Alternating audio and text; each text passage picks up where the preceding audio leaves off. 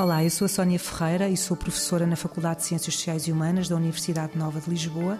e sou investigadora no Centro em Rede de Investigação em Antropologia. Então, o projeto ECOS, uh, cujo título é Exílios, Contrariar o Silêncio, Memórias, Objetos e Narrativas de Tempos Incertos, foi um, um projeto que decorreu entre 2019 e 2022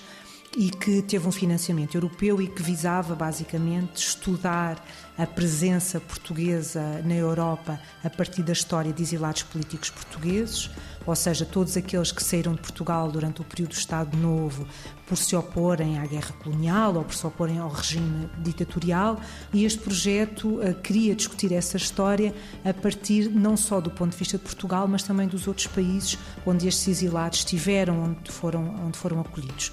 Nós tivemos parceiros em França e na Dinamarca. Em França, pelas razões óbvias, toda a gente conhece as biografias públicas, não é, de homens uh, políticos portugueses ainda hoje uh, vivos e que tiveram uma história pessoal ligada ao exílio, mas também queremos contar as histórias de todos os outros milhares de portugueses que, que fizeram este caminho.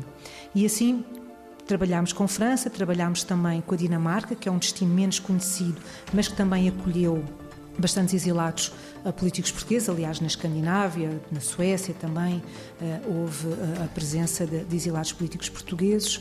E, um, e, portanto, o projeto partiu daí, na realidade, para discutir questões bastante mais amplas que se prendem com as questões das migrações na Europa, na história da Europa, mas também na política atual, ou seja, nas políticas europeias atuais sobre migração, sobre políticas de acolhimento e sobre, e sobre fronteira.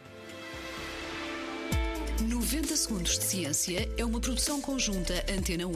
ITQB e FCSH da Universidade Nova de Lisboa.